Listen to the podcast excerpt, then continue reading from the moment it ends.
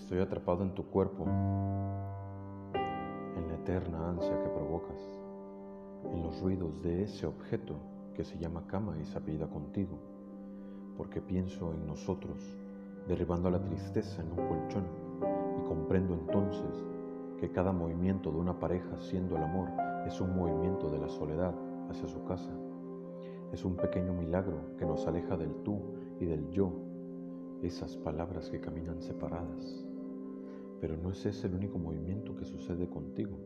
No es solo eso lo que nos une.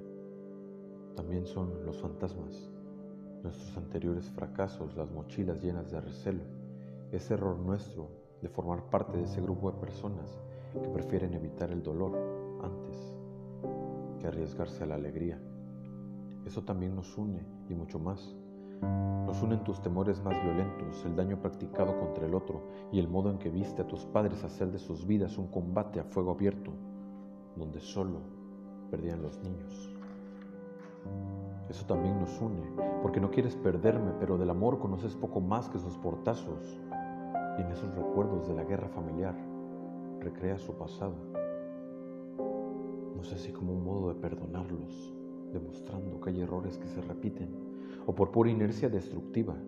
Y en ello rompes todo, el corazón que se aproxima, todos los futuros que aparecen por ahí con un poco de sol por la ventana. Y por eso sigo, porque veo esto en ti, la rotura, la grieta por la que se cuela la desesperanza, el agua sucia con que te bañaron de pequeña.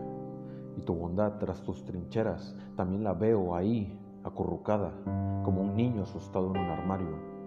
Por eso sigo, por eso me he empeñado en que la moneda siga cayendo por el lado del abrazo, para que seas consciente de que ya no es el pasado el que te habla desde cerca.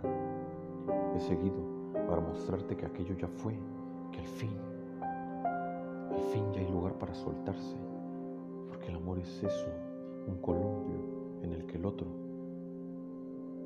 el otro hace todo lo posible por sujetarte.